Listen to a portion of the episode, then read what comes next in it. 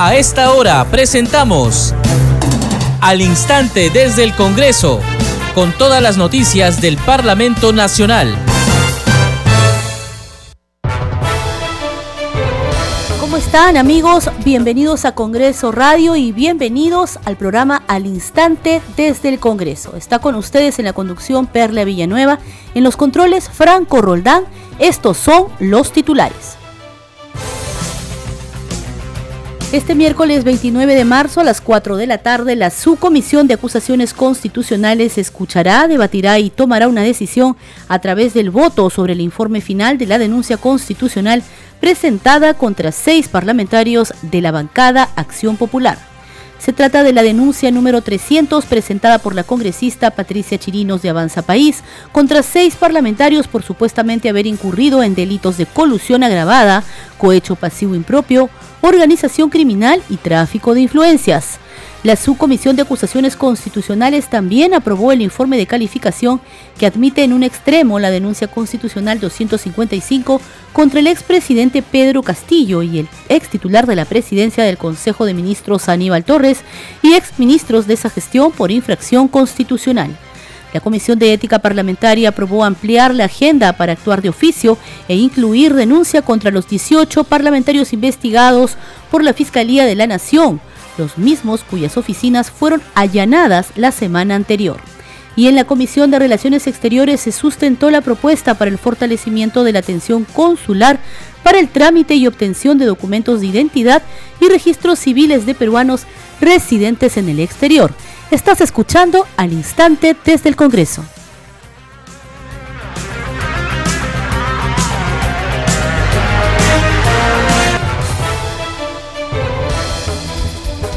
Vamos de inmediato con el desarrollo de la información, como les hemos mencionado.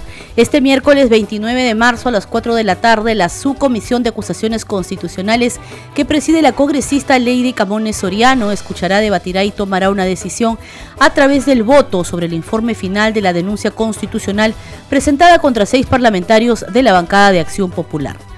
La denuncia es en contra de los legisladores Raúl Felipe Doroteo Carbajo, Juan Carlos Mori Celis, Jorge Luis Flores Ancachi, Darwin Espinosa Vargas, Ilich López Ureña y Elvis Hernán Vergara Mendoza.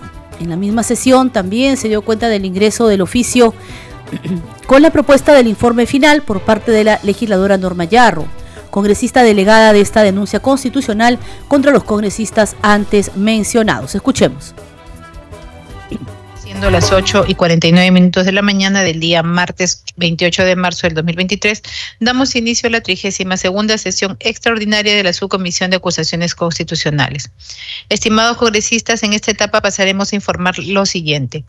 Primero, con fecha 20 de marzo ha ingresado mediante registro 1095 809 a las 16 horas con 25 minutos. El oficio número 606 slash 2022 2023 guion NY L-CR de fecha 20 de marzo del 2023 de la congresista delegada señora Norma Yarro Lumbreras, remitiendo la propuesta del informe final de la denuncia 300 formulada por la congresista señora Patricia Rosa Chirinos Venegas. Contra los congresistas señores Raúl Felipe Doroteo Carbajo, Juan Carlos Moricelis, Jorge Luis Flores Ancachi, Jake Darwin Espinosa Vargas, Ilis Freddy López Ureña y Elvis Hernán Vergara Mendoza por la presunta infracción constitucional de los artículos 38 y 39 de la Constitución Política del Perú y la presunta comisión de delitos de colusión agravada, cohecho pasivo impropio, organización criminal y tráfico de influencias tipificado en los artículos 384, 394, 317 y 400 del Código Penal respectivamente.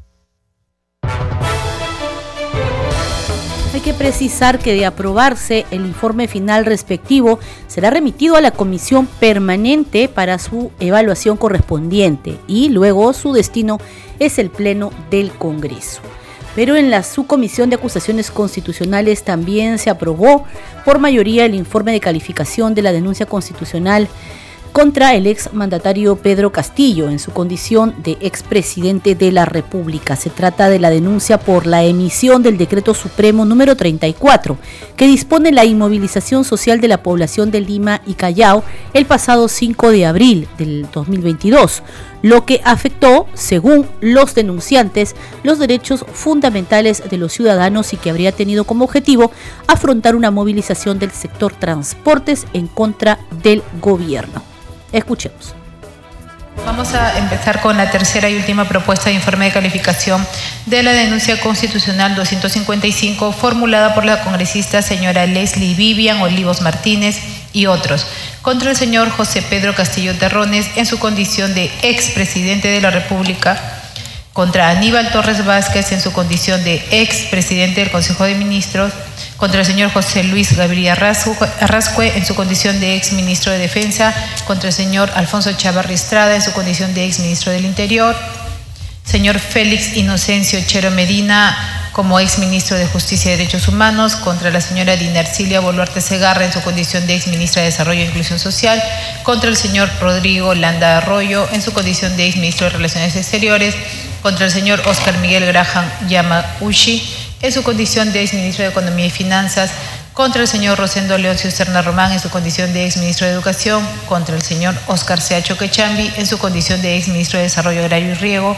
contra la señora Betsy Betzabet Chávez Chino en su condición de exministra de Trabajo y Promoción del Empleo, contra Jorge Luis Prado Palomino en su condición de exministro de la Producción, contra el señor Roberto Helber Sánchez Palomino en su condición de exministro de Comercio Exterior y Turismo, contra Carlos Sabino Palacios Reyes en su condición de exministro de Energía y Minas, contra el señor Nicolás Bustamante Coronado como exministro de Transportes y Comunicaciones, contra Heiner Alvarado López en su condición de exministro de Vivienda de Construcción y Saneamiento, contra la señora Diana Miriam Miloslavich Tupac en su condición de exministra de la Mujer y Poblaciones Vulnerables contra el señor Modesto Edilberto Montoya Zabaleta en su condición de ex ministro del Ambiente y contra el señor Alejandro Antonio Salas Segarra en su condición de ex ministro de Cultura por la presunta infracción constitucional de los artículos 2, incisos 9, 11, 12, 22, 24, literal B y F, artículos 14, 22 y 137 de la Constitución Política del Perú.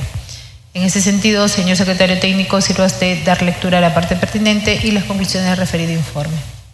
La denuncia constitucional se sustenta eh, en la emisión del Decreto Supremo 034-2022 PCM, que modifica el artículo 2 del Decreto Supremo 025-2022, en el cual, en su inciso segundo, incluyó una disposición que señala, y cito, desde las 002 horas hasta las 23.59 horas del día martes 5 de abril, se dispone la inmovilización social obligatoria de todas las personas en sus domicilios en los distritos de Lima Metropolitana del Departamento de Lima y la provincia constitucional del Callao. Cabe recordar que el Decreto Supremo 025 prorrogó el Decreto Supremo 012-2022 que estableció un estado de emergencia con fines de luchar contra la eh, criminalidad y disminuir la inseguridad ciudadana, que se ha tomado conocimiento acorde a los denunciantes, que la referida modificación e inclusión de la medida antes citada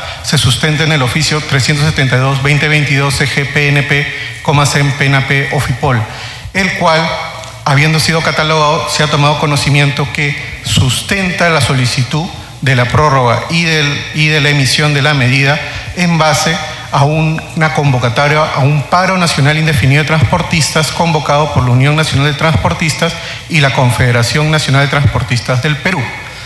Gracias, secretario técnico. El informe de calificación de la denuncia constitucional 255 ha sido aprobado por mayoría con 16 votos a favor, 7 en contra y una abstención.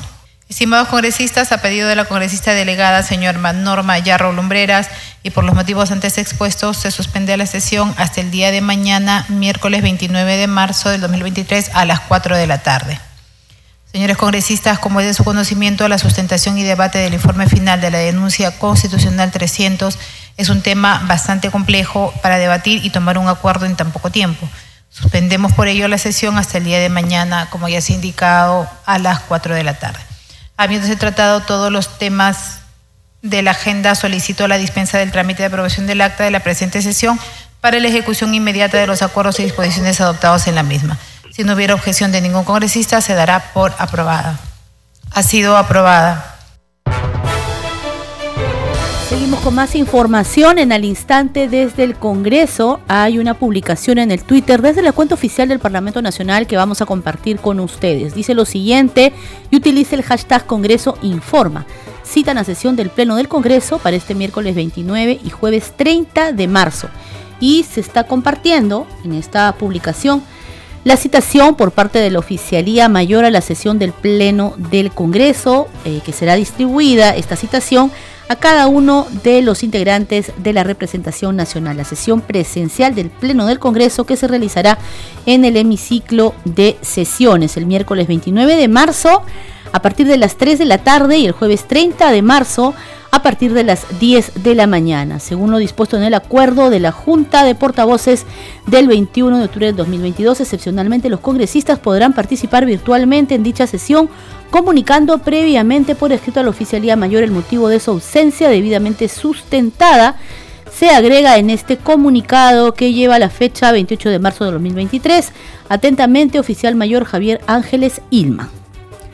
Dicho esto, continuamos con más información. Por ser una investigación compleja, la comisión que indaga las presuntas irregularidades y actos de corrupción en las contrataciones y adquisiciones de bienes, servicios, medicamentos y contratación de personal realizadas en salud, el MINSA, los gobiernos regionales y locales durante la emergencia sanitaria por el COVID-19, acordó hoy solicitar al Pleno un nuevo plazo de trabajo de seis meses calendarios adicionales. La decisión se adoptó por cinco votos a favor y uno en contra en la sesión de este grupo de trabajo. Escuchemos. Esta manera de conclusión única de la comisión es que estamos frente a una investigación compleja, la cual no solo abarca la línea de investigación al Ministerio de Salud, de Salud, sino como bien lo pueden apreciar señores congresistas, abarca una investigación nacional a los gobiernos regionales y a los gobiernos locales. En el caso de los gobiernos locales es, ha sido de manera reiterada y presuntas irregularidades en la adquisición de las canastas para atención a, los ciudadanos. Esto ha sido un común denominador en los gobiernos locales. Como recomendación única, conforme a lo establecido en el inciso A del segundo párrafo del artículo 88 del reglamento del Congreso de la República y teniendo en consideración la complejidad de la naturaleza de la presente investigación encomendada, así como el desarrollo de las diligencias que se encuentran pendientes a realizarse, respetando el de las reglas, las normas del debido proceso y los plazos procesales, solicitamos se, se pida al Congreso, se solicite una ampliación del plazo de trabajo y vigencia de la presente comisión investigadora por un plazo de un año calendario, plazo necesario con lo cual consideramos se deba terminar toda la investigación. Es cuanto tengo que informar, señor presidente, señores congresistas. Muchas gracias. Muchas gracias, señor secretario técnico. Señores congresistas, habiendo terminado el sustento, informe preliminar, pongo a debate el mencionado informe. Si algún congresista quiere hacer uso de la palabra para brindar sus aportes, respectivo puede hacerlo. Bueno, no habiendo más intervenciones, podemos tomar las dos propuestas, la propuesta de los congresistas, colegas, que de seis meses y la de un año. Creo que, señor secretario, debemos llevar a votación las dos propuestas. Señor secretario técnico, proceda a realizar la votación. Con su permiso, vamos a proceder a, hacer el llamado respectivo. Cinco votos a favor, un voto en contra. Sería la decisión por mayoría. Eh, muchas gracias, señor secretario técnico. Por lo tanto, ha sido considerado la petición de la ampliación de seis meses con cinco votos a favor, un voto en contra. Seguimos con más información en al instante desde el Congreso. Los costos por derecho de trámite de expedición de pasaportes de mayores y menores de edad establecidos en la tarifa de derechos consulares no debe exceder de los importes que se pagan en el territorio peruano y equiparar que el sol consular sea igual a un sol peruano. Esa es la propuesta legislativa del congresista José Luis Elías Ábalos ante la Comisión de Relaciones Exteriores parlamentario indicó que en el exterior residen cerca de 3 millones de peruanos y que solo en los Estados Unidos vive casi 1.400.000 en España. Escuchemos. Punto. Sustentación del congresista José Luis Elías Ábalos respecto al proyecto de ley 4304-2022 del Congreso de la República, que propone flexibilizar los costos por derecho de trámite para la obtención de documentos de identidad de connacionales residentes en el exterior, fortalecer el servicio de atención consular y permitir el acceso a los registros civiles de peruanos en el exterior a través del Registro Nacional de Identificación y Estado Civil, RENIEC. Eh, los peruanos tenían un problema con el precio de los pasaportes, trámites, una serie de cosas que generó el proyecto de ley 4304 que hoy lo voy a sustentar. Reitero, no le costó al Estado peruano absolutamente nada en cuanto a esta, este trámite que hicimos y esta reunión física con peruanos residentes en Mendoza, Argentina.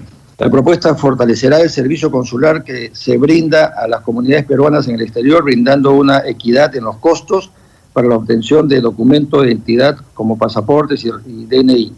Permitirá asimismo el acceso virtual a los registros civiles de nacimiento, matrimonio y defunción de los peruanos residentes en el exterior para trámites en territorio peruano.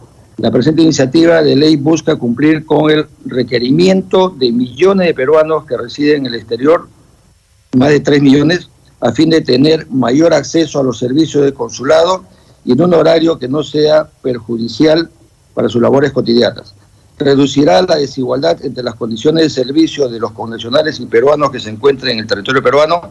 No podrá existir discriminación de atención en las oficinas consulares de los cinco continentes. Solicito, señora Presidenta, y dándole las gracias, la votación en su oportunidad al dictamen que corresponda a esta iniciativa. Muchísimas gracias, muy amable. Vamos ahora con información de la Comisión de Ciencia y Tecnología. Su presidente, legislador Segundo Montalvo, informó que en la sesión de hoy la presidenta ejecutiva del Instituto Nacional de Investigación en Glaciares y Ecosistemas de Montaña expuso sobre la desaparición de los glaciares en el país, que pone en riesgo la vida de las personas, según dijo. También refirió que se aprobó por unanimidad el predictamen que propone declarar de interés nacional y necesidad pública la creación de un parque industrial tecnoecológico en la región de Moquegua. Escuchemos. Eh, la reunión ha estado interesante porque hemos tenido una profesional que conoce el tema, Inagei, entonces donde se ha hablado de los glaciares, ¿no? Y es preocupante para todo el mundo que poco a poco vayan desapareciendo. Entonces eso nos, trae, nos va a perjudicar, porque los glaciares son almacenes, se almacenan el agua. Eh, también un, predictamen, ¿no? Que Ah, un predictamen de un parque, de un parque industrial, el geo de Moquegua, de Moquegua, ¿no? Eh, bueno, eh, se ha aprobado ese dictamen y ha sido aprobado por unanimidad. Yo creo que es bueno también que los proyectos se vayan aprobando con el fin de crear parques científicos, en este caso parque industrial, y de esta manera ir avanzando. La, Comisión de Ciencia tiene proyectos en agenda en el Pleno del Congreso que están para eh, debatir. Tenemos varios proyectos y tenemos ya un proyecto que el proyecto para hacer realidad el Ministerio de Ciencia y Tecnología que lo estamos ya vamos a tener una reunión con los gobiernos regionales. Anterior, anteriormente hemos hecho reunión con las universidades. Yo creo que la ciencia y la tecnología es la columna vertebral de un Estado para salir adelante, ¿no? Ningún país que haya invertido en ciencia y tecnología están, como se llama, en el subdesarrollo. Todos han salido adelante. Ajá. Se, van a realizar sesiones descentralizadas de ciencia. Sí, justamente vamos a realizar una audiencia pública en el CENEPA donde se llevó el conflicto, porque ahí nos, están, nos estuvieron solicitando los alcaldes y hemos creído conveniente hacerlo en el CENEPA. Nos fuimos a Condorcanqui, a Nieva, y los alcaldes han dicho que sea en CENEPA. Justamente ya estamos próximos a cumplir los 25 años de que se firmó el convenio, la firma de la paz. ¿Para qué fecha se está? Para el 31 de, de este mes de marzo. Entonces estamos también haciendo la invitación a los ministerios, algunos ya nos han respondido que sí iban a ir y estamos ya casi prácticamente a puertas de llegar al CENEPA. Este, ¿Ya tiene previsto la agenda para la próxima sesión de la Comisión de, Ciencia y Tecnología? bueno, todavía hoy día ha habido una intervención de la congresista Barbarán que quiere que se invite también a los jóvenes, eh, sean parte de estas sesiones y le hemos pedido quiénes son los jóvenes que están interesados en la ciencia y tecnología y nos va a hacer llegar los nombres. De esta manera lo hemos considerado.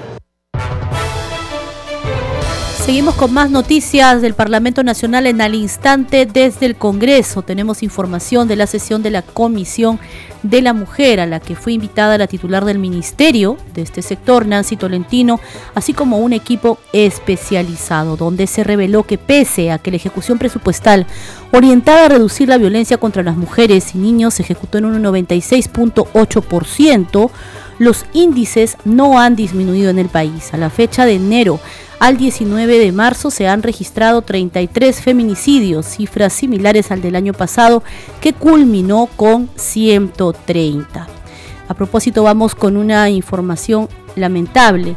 La niña de 11 años que fue atacada violentamente tras resistirse presuntamente a una agresión sexual por desconocidos que ingresaron a su vivienda en la región Ucayali fue trasladada a Lima operada en el Instituto de Salud del Niño de San Borja y actualmente se encuentra en la unidad de cuidados intensivos. Conversamos con la congresista no agrupada Flor Pablo Medina, quien estuvo hoy en el Instituto Nacional de Salud del Niño como parte de su labor de fiscalización, siguiendo de cerca este caso. Estamos en Congreso Radio. A esta hora nos enlazamos con la congresista Flor Pablo Medina. Ella hace solo unos instantes ha estado visitando a una niña, una menor de edad, víctima de eh, que habría sido agredida en Ucayali. Ella tiene todos los detalles, la parlamentaria está ahí o hasta hace instantes ha estado ahí cumpliendo parte de su labor de fiscalización y también de representación en el lugar. Congresista, bienvenida. Buenos días. Justamente como bien señala, se acabo de, de salir del Instituto de Salud del Niño de San Borja eh, viendo este doloroso caso, mira, terrible, que es una muestra de la violencia tan, tan dura que estamos en este momento en nuestro país. Anoche yo recibí a eso de las 11 de la noche un, un mensaje, un llamado de alerta, de pedido de apoyo para ver este caso. Eh, bueno, la niña ha llegado ayer al Instituto de Salud del Niño, ya la han operado, es un caso, como ya reportó también la directora del, del centro, es un caso gravísimo, es de pronóstico reservado.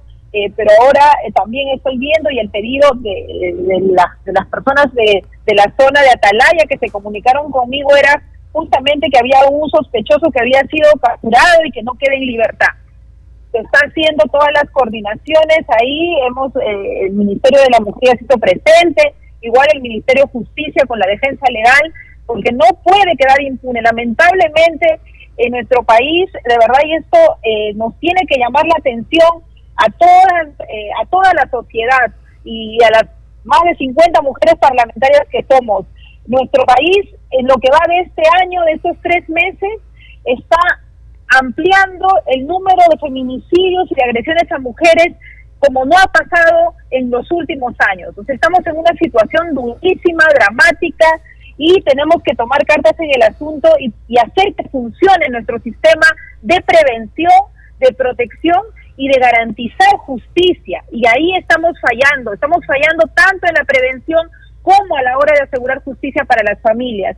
Eh, realmente, mire, la semana pasada ya van pasando, vamos enterándonos, ¿no? Quemaron a unas jóvenes, las violan, hoy día esta niña le han clavado, hemos visto en las redes en clavos, no son clavos, son una especie de cinceles que están amarrados de a dos y eso le han clavado en el cráneo a una criatura. Eso no es posible, no podemos como sociedad como autoridades mirar y no hacer nada. Yo de verdad desde acá convocar a toda la sociedad civil, al Poder Ejecutivo, al Poder Legislativo. No podemos seguir mirando los casos de feminicidios, de violencia, de agresiones como un dato más. Tenemos que hacer algo. Tenemos que hacer una cruzada para erradicar la violencia a las mujeres. Realmente es muy duro lo que he visto y el reporte de los médicos están haciendo todo lo posible por salvar a la niña. Ojalá Dios nos permita salvar su vida, pero tenemos que seguir trabajando y asegurar que estos degenerados paguen por lo que han hecho. Realmente eso es lo que tenemos que lograr y la prevención, por supuesto. Sí, congresista, con la premura de presentarla, eh, no habíamos contextualizado un poco este grave y doloroso caso que hoy nos enteramos, como usted dice, por las redes sociales y los medios de comunicación. Es una menor de 12 años que fue agredida en Ucayali, eh, usted también lo ha mencionado, en Atalaya, de una, de una forma muy cruel, ¿no? Con la utilización de objetos de metal en, el cráneo. ¿Qué dice su familia? ¿Se ha ubicado a los responsables o al responsable? ¿Qué medidas se van a adoptar de parte de las autoridades? Usted ahí un poco como eh, representante y como su labor de fiscalización, pues hace estos nexos, coordina, articula y representa a estos ciudadanos que están eh, siendo víctimas en estos momentos, que son la familia, bueno, y la menor de edad. Pero de parte de las autoridades, ¿qué más se hace? Porque también hay leyes que ya han sido dadas y que están ahí, pero que lamentablemente en muchos casos no se cumplen, congresista. Mira, tenemos que, eh, tenemos que inmediatamente ampliar los módulos de flagrancia en el país.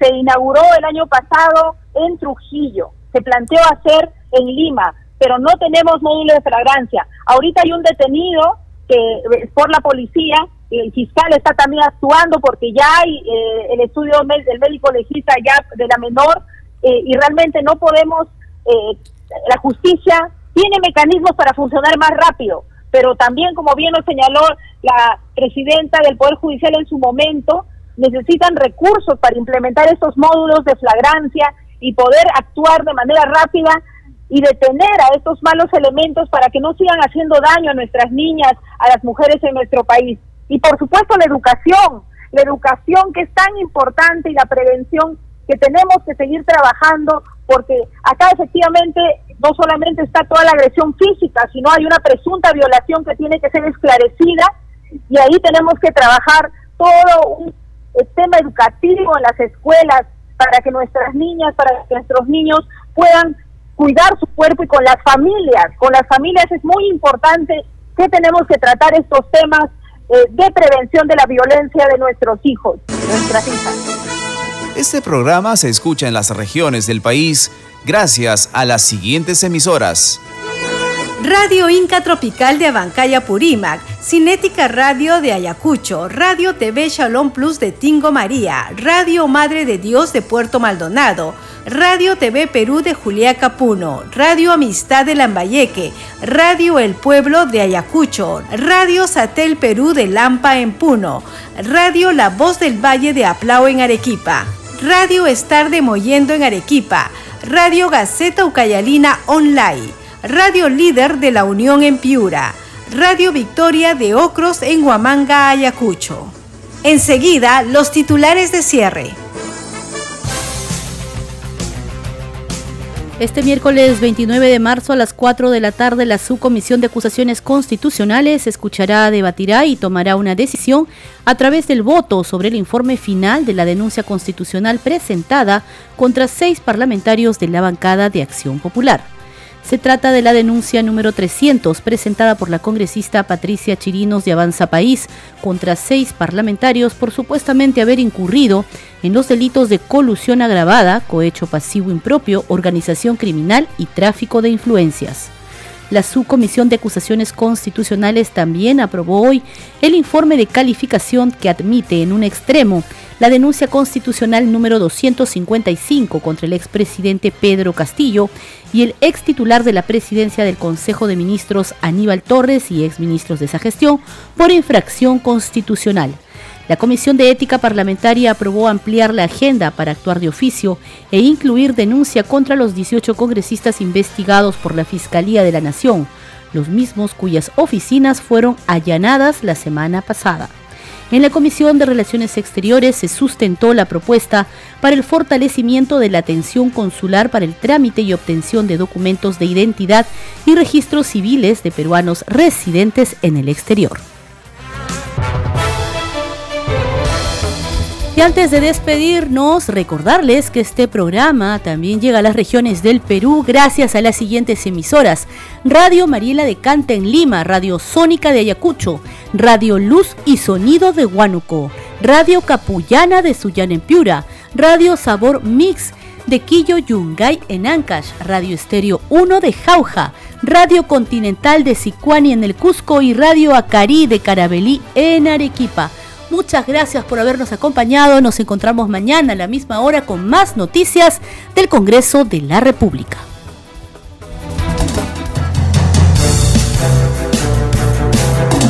Hasta aquí, al instante desde el Congreso con todas las noticias del Parlamento Nacional.